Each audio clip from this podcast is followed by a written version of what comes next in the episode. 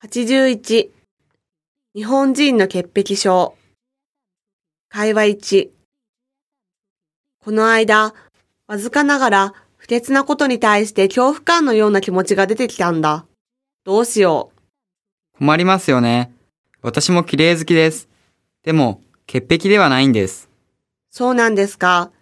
実はね、小学3年生の時に脅迫性障害だったの。でも、大人になって、今は治ったでしょ？うまあわからないけど、潔癖になると、それらが怖くて、外出できなくなり、病気になってしまう。それは大変ですね。小学生の時は手を洗わないと気が済まなかったり、手すりに触れなかったり、いろいろなことを何度も確認したりと、生活する上で非常に困っていたんです。それは、ストレスのせいではないでしょうか？そうかもしれないね。ストレスが強い時に重くなるような気がします。じゃあ、森田療法という、精神療法の本があるそうですよ。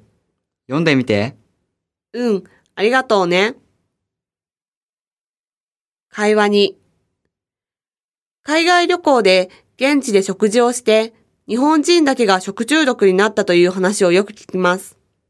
そういえば、確かにそういう傾向があるようですね。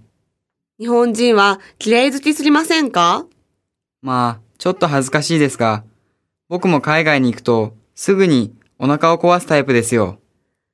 現地の人が食べても何ともないのに、日本人だけ病気になる摩訶不思議な現象ですよね。専門家の話によると、体内の腸内細菌が減って、悪い細菌を殺せなくなったそうです。そう。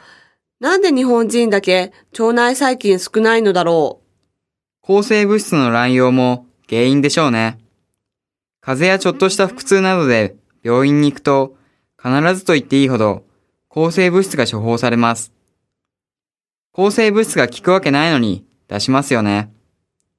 抗生物質は病原菌だけじゃなくて、腸内細菌も殺してしまいますよ。それでなんですね。わかりました。